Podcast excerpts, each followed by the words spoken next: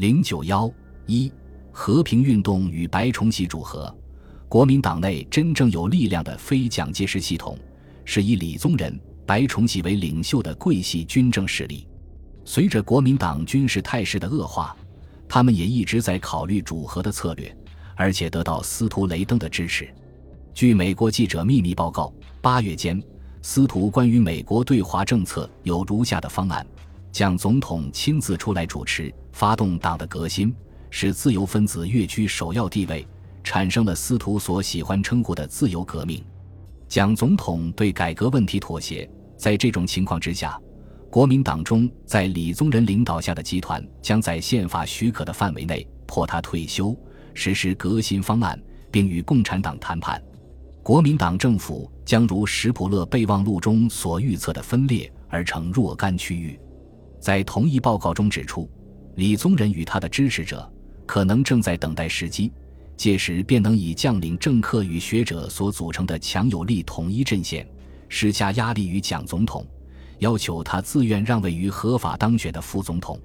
济南失守以后，桂系的主和活动开始活跃起来。此前，李宗仁自当选副总统后，变得无权无势，过起了悠闲的生活。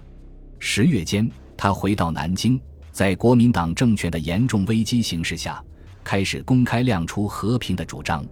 十一月八日，美国驻北平总领史科勒伯向国务卿报告，据提供情报的人说，徐州前线现在正受到威胁，这些政府军队的毁灭，将意味着支持蒋介石政权的最后一线的黄埔系军事力量不复存在，而如果傅作义能够撤退。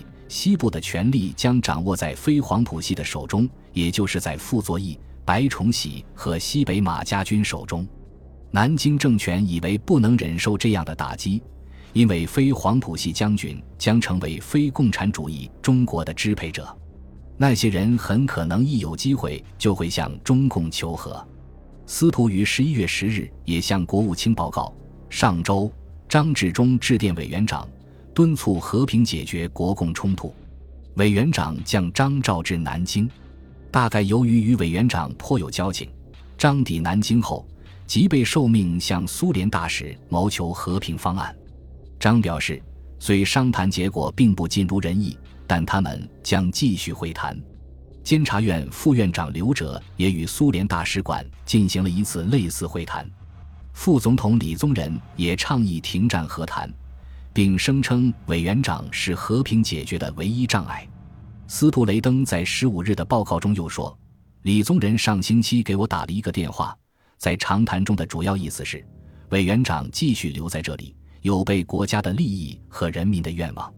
美国的态度对他有巨大的影响，他应该被告知。美国政府认为，如果他在军事上彻底失败之前马上离职。”并在国家和政府中让位给新的非共产党领导人，那将是对人民最好的服务。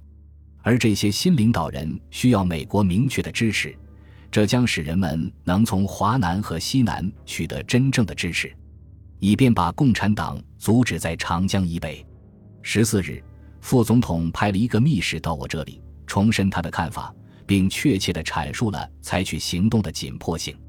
如果任随目前的形势发展下去，他指出，他将失去现在所拥有的，或者在委员长自动离开后可能获得的任何政治影响力。那么，他除了回广西老家之外，别无选择了。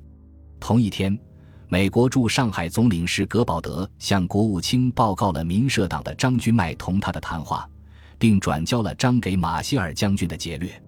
张君迈在谈话中说：“委员长必须离开，并且远离正在削弱的反攻阵线。”如果委员长从舞台上消失掉，那将在实际上加强这个阵线的那些领导人，如傅作义和白崇禧的力量。如果委员长离去，只要美国继续援助反共的将军们，能够稳定军事形势几个月，这将使他们有可能得以实现和平。在致马歇尔的劫掠中，张君迈指出，如果美国不介意反对派对蒋介石的伤害。并且直接给予白崇禧将军和傅作义将军以充分的鼓励和有效的援助，并保证援助薛岳将军和张发奎将军。张将军尽管被蒋介石剥夺了指挥权，但仍能征召和组织军队，特别是广东的军队。这是能保证有效的运用美国武器的最后一条战壕。此后，主和的人日益增多，尤其在湖北方面特别活跃。十二月初，国民党候补中委、立法委员刘先云在武汉召集黄埔系、复兴社、三青团、国大代表、中央立监委员中赞成和平主张的三十余人，秘密誓约同心同德，参加拥李主和运动。大约在十二月十七日前后，白崇禧到南京同李宗仁会晤。他认为仗已经打不下去，早和早有利，要打开和谈局面，只有促请蒋介石暂避，因为共产党是不会以蒋介石为谈判对手的。李宗仁也有这个看法。早在八月间，国民党的一位重要部长对美国记者表示，在日本侵略中国以来的所有日子中，没有像现在这样困难。可是，现在我们心中的沉郁却似乎已经无法摆脱了。人们对政府既已绝对的丧失了信仰，人人觉到大祸即将临头，人人都在坐待祸患的魔影的到来。在普遍的悲观情调笼罩之下，人们争辩着、指责着，但仍找不到出路。他们走向政府是为了个人的好处，而绝不是全心全意去拥护他的。当币制改革之初。人们还对打击豪门资本存有一线希望，金圆券的崩溃和军事崩溃同步出现，国民党统治区的人心彻底瓦解了。司徒雷登在回忆录中写道：“据估计，一九四七年九月，在清华和北大学生中，约有百分之九十至九十五的人不愿意中国共产主义化。但是，一年之后，这一数字下降到百分之六十至七十。”他们感到沮丧，认为即使是共产党的统治，情况也不会比现在更糟。不管怎么说，它或许会带来安宁和较好的生活。那些对共产主义并无好感的人，对国民政府一旦垮台将会出现的时局，都采取无所谓的态度。这一切构成了国民党统治区内形形色色的主和运动的广泛的社会基础。蒋介石在军事崩溃。党内威信失落，党内各派和平呼声高涨的形势下，也不得不考虑隐退，采取以退为进的策略，观察形势的变化。据张治中回忆，孙阁组成了。据他说，曾先请蒋指示，蒋说：“内阁组成之后，由你们去研究。如果大家认为一定要和平的话，我也可以考虑的。”另据程思远回忆，十二月四日晚。吴忠信即向李宗仁转达蒋介石要无人总统府秘书长时的话：“观察最近内外情势，我干不下去了。我走开后，势必由李德林来过渡。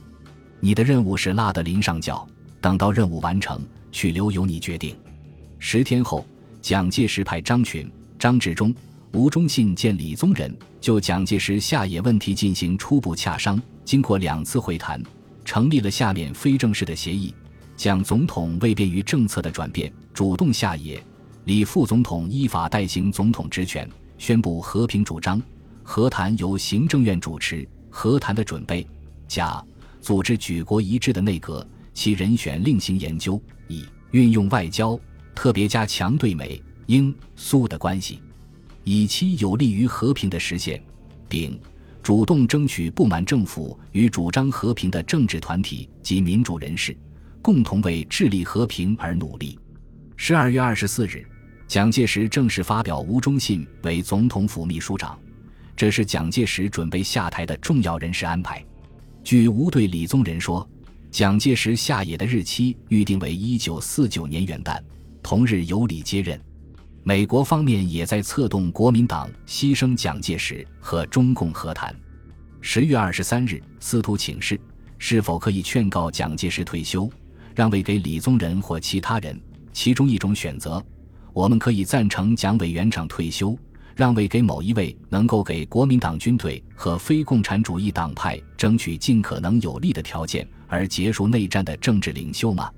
但国务卿回答说，美国政府不能自居于劝告蒋委员长退休的地位，或推荐任何中国人做中国政府的元首，这是作为美国政府的一种公开政策。而事实上，据顾维钧回忆，据林道阳说，在白宫讨论外交政策的那批人认为，委员长应该让位，让其他人设法治理中国。他们认为，只要委员长在位，他们便对中国无能为力。他们属意于李宗仁或任何其他人。他们并不十分反对委员长本人，而是反对他的亲属和周围的人。司徒雷登的私人顾问傅金波曾对孙科表示：一，美国政府希望蒋总统下野；二，希望新阁主和。司徒本人也对孙科说：“比以美国大使之地位，虽不便发表意见，但以私人资格言，确实赞助合议运动。”随着国民党军事的崩溃，美国不再愿意积极援助没有希望的军队，对中国共产党的动向也持观望态度。铁托主义者的假设是国务院中国政策的基础。美国方面的政策是，尽管谨慎地避免加以干涉，我们仍将随机地通过政治的和经济的手段，利用中国共产党和苏联之间、斯大林主义者和中国的其他派别之间的任何分裂，无论是在共产党组织的内部还是外部。最后，国民党内到蒋主和的活动。由在武汉地区拥有军事实力的白崇禧首先发难。本集播放完毕，感谢您的收听，喜欢请订阅加关注，主页有更多精彩内容。